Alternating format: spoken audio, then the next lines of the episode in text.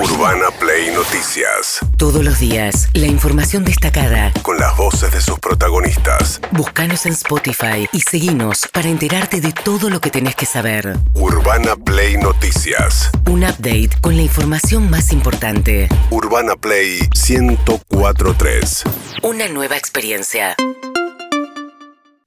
A ver, la noticia es el triunfo muy ajustado, pero triunfo en una elección muy reñida que colocará por tercera vez en la presidencia de Brasil a Lula da Silva, quien ganó por una diferencia de apenas 2 millones de votos, 60 millones de votos para Lula, 51, 58 millones de votos para Jair Bolsonaro, el presidente actual de Brasil, que todavía no hizo declaraciones, no hubo ningún desafío abierto a este resultado, fue pacífica la celebración ayer de no solo el partido de los trabajadores porque lo que ocurrió es que Lula para ganar esta elección, esta es la resurrección de Lula, la vuelta de Lula, pero también un Lula que reunió a todo el arco político de la centro derecha, la centro izquierda alrededor de su figura. Por eso también el discurso que hizo ayer Lula fue un discurso de unidad.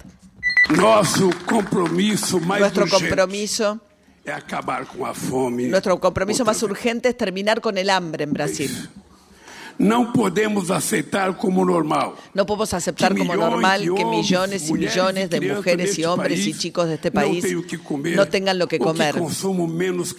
O que consuman menos consumos eh, de calorías y proteínas de lo necesario. Tenemos un deber de garantir que todo brasileiro possa tomar café de manhã, almoçar y jantar todos los días. Tenemos la obligación de garantizar que todos los brasileños puedan desayunar, almorzar y cenar todos los días. Será novamente o número, o compromiso número um do meu governo. Este será el compromiso número uno de mi gobierno. Compromiso número uno, combate al hambre. Hay que ver, eh, en la previa electoral, Jair Bolsonaro había entregado una ayuda muy grande a las familias más pobres de Brasil de 600 reales, 600 reales al mes. Hay que ver si sostiene eso, la intención de Lula es hacerlo. Habló también de que su triunfo significa un triunfo para la democracia, que es realmente un aspecto muy relevante de este triunfo por eh, las actitudes de Bolsonaro frente a la democracia, había amagado con convocar a los militares, hubo durante su presidencia reivindicaciones del golpe militar del 64 en Brasil, hubo también apoyo a las milicias, hubo promoción de la compra de armas de partes civiles, realmente era un deslizamiento hacia eh, un gobierno autoritario preocupante salido del propio sistema democrático, ¿no? Es impactante la consolidación política que tuvo también Bolsonaro a pesar de su derrota queda con la primera mayoría en diputados, la primera mayoría en el Senado y ganó San Pablo, el corazón industrial de Brasil se lo quedó un candidato de Bolsonaro, con lo cual la amenaza por delante también para Lula de gobernar un país tan fracturado es enorme, decía esto Lula sobre la democracia. Es la victoria de un inmenso movimiento democrático que se tornó, que se formó acima dos partidos políticos, dos intereses pessoais, este es un triunfo, me quedé pensando, me lo seguí escuchando, pero a veces se entiende también, ¿no? No me quedo dudando si hace falta traducirlo encima, pero bueno, este es un triunfo de la democracia, ¿eh? de un consenso alrededor de la democracia, dice Lula. Para que la democracia saísse vencedora. Nesse 30 de outubro histórico, 30 de octubre histórico, do povo brasileiro la... deixou bem claro que deseja mais y no menos democracia. La mayoría del pueblo brasileño dejó claro que lo que desea es más y no menos democracia. Deseja mais e não menos inclusão social e oportunidade para todos. Más y no menos inclusión social y oportunidades para todos. Más y no menos respeto eh, y, comprensión entre los brasileños.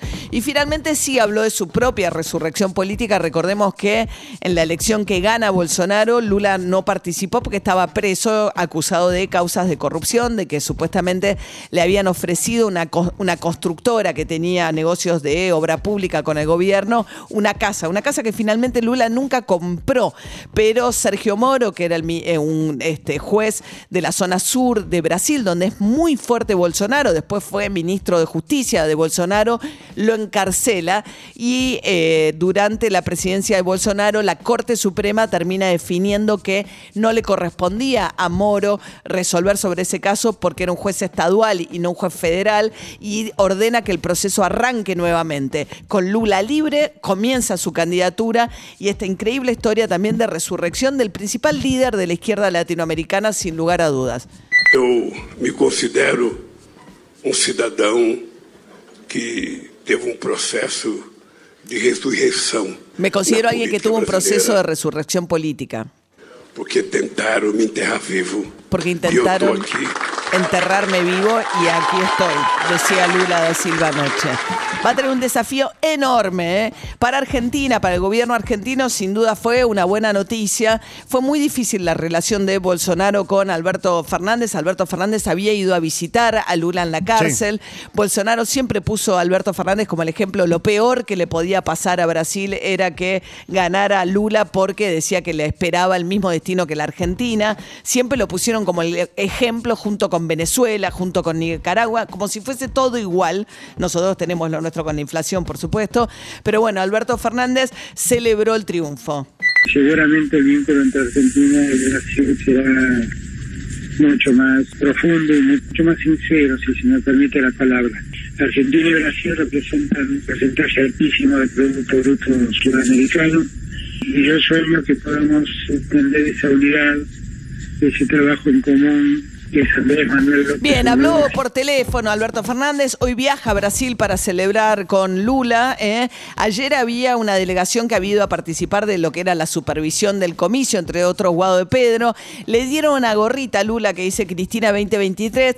Pero si ustedes ven la imagen, la estábamos revisando recién, le dicen de qué es y le dice Cristina Argentina. No es que él sabe que se está poniendo Claro. Cristina 2023, pues lo están metiendo a Lula en un lío en el que probablemente no quiera participar ahora mismo, ¿no? Que es entre Alberto y Cristina. Sí, aparte digo, en esos momentos la verdad es que es todo caótico. Sí. Es realmente todo caótico. Si uno ve la relación, digo, lo saluda a Guado en un momento, después se pone a hablar con Scioli, pero Scioli que se trepa al escenario para poder participar, digo, es como un montón de gente haciendo un montón de cosas. Bien, mientras tanto, Máximo Kirchner, fíjense lo que dijo. Él sigue insistiendo con que eh, eh, fue correcto no acompañar el acuerdo con el Fondo Monetario, que fue el punto de inflexión de la relación de la Cámpora y del kirchnerismo con Alberto Fernández, cuando le vota en contra a la Cámpora el acuerdo con el Fondo.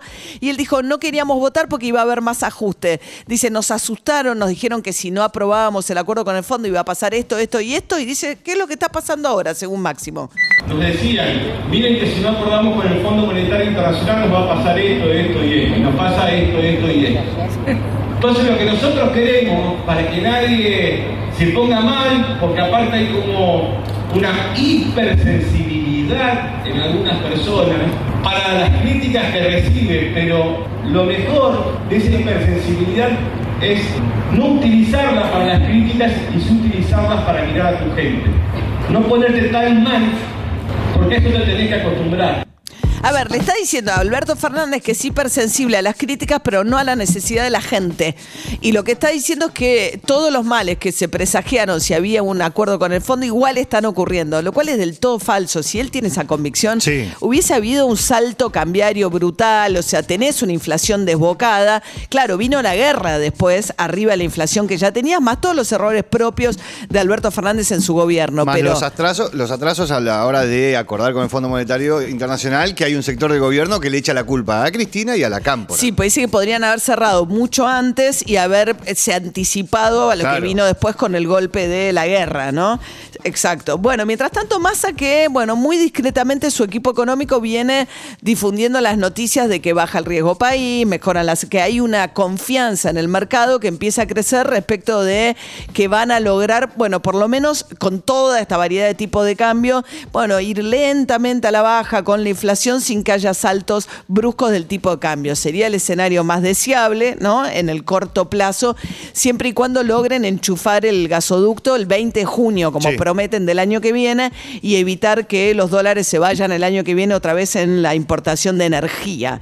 Bueno, mientras tanto, Gerardo Morales, protagonista como presidente del radicalismo, como aspirante a la presidencia de un acto por 39 años del triunfo de Alfonsín, el 30 de octubre de 1983.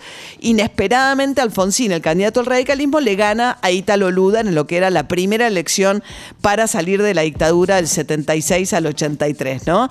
En ese contexto, vos decís, 39 años no es una fecha redonda, pero de la mano de 1985, el juicio, la, la película del juicio a la Junta, aparece una reivindicación de la figura de Alfonsín, que económicamente terminó con una hiperinflación, por esto estuvo tan tapada también la figura, pero frente a un partido, una coalición cívica, perdón, una Juntos por el Cambio con el PRO mucho más a la derecha, el radicalismo viene a reivindicar la figura de Alfonsín. Gerardo Morales, ¿qué decía? Somos un partido de gestión porque además gobernamos y lo hacemos bien. De modo tal de que no acepto la descalificación de quienes nos dicen populistas. Liderar es tomar decisiones y asumir las consecuencias de las decisiones. Liderar es marcar un rumbo, es decir, a dónde vamos. Liderar es tener la capacidad de escuchar. Liderar no es creernos que somos el mejor equipo en los últimos 50 años para luego fracasar. Eso no es liderar. Bueno, dos menciones muy directas a Macri, ¿se Sí. acuerdan? Macri el mejor equipo de los últimos 50 años para después fracasar. Macri no cree que su gobierno haya sido un fracaso o no está dispuesto a admitirlo. Y la otra, que no me banco que nos digan que somos populistas, porque Macri dijo que Hipólito Yrigoyen, una de las figuras del siglo, de comienzo del siglo pasado, de las fundamentales de la fundación del radicalismo, era un populista. Eso había dicho Macri. Martín Lustó también se refirió a Macri de esta manera. Tenemos pendiente la deuda de la estabilidad y el desarrollo, de la estabilidad económica y del desarrollo económico para todos en la Argentina. Y eso solo se puede hacer de una manera. Ninguna sociedad del mundo crece y se desarrolla si su Estado no funciona bien. Ninguna. Ahora, ¿cómo se sale de donde estamos? ¿Se sale con un shock? Sí, claro que se sale con un shock pero no con un shock que sea una guadaña, con un shock que sea un cambio de rumbo colectivo de la Argentina. Shock que sea una guadaña es el mega ajuste Claro. que propone Macri para salir de esta situación. Le contestó directamente y para completarle la escena fue Horacio Rodríguez Larreta y Santilli a sacarse una foto en ese acto. ¿eh? Cuando venía acusando recibo también Larreta de una foto entre Patricia Burrich y Jorge Macri. ¿Por qué? Porque Patricia Burrich, que no solamente es eh, halcona en las propuestas políticas que hace, sino que dice a los radicales ni un vaso de agua. Sí. Y dice, ¿cómo le vas a dejar a las- al, al radicalismo la ciudad de Buenos Aires, que es nuestro bastión? ¿Por qué? Porque justamente la reta coquetea con Lustó, que quiere ser jefe de gobierno. Esto decía Patricia Bullrich. Lo importante es que el PRO tiene que conservar la ciudad de Buenos Aires como su lugar. eh, Ese es un mensaje para Horacio que iría con Lustó. Bueno, eso es una decisión de él. Si él realmente quiere o prefiere, por su candidatura presidencial, entregar la ciudad, a mí no me parece que sea así. Me parece que nosotros tiene todo el derecho a ser candidato. Nosotros, como partido, tenemos que tener columnas vertebrales. Y para nosotros la ciudad es una columna vertebral. O sea, Juntos por el Cambio es una coalición, pero Patricia dice que si ganara el radicalismo en la ciudad es entregar un bastión del PRO. Fíjense el nivel de eh, sea- pelea que hay acá adentro. Y Macri dijo que antes se corta un brazo antes de hacer Lo eso. tuyo es nuestro, lo mío es mío. Lo mío es mío. Urbana Play Noticias.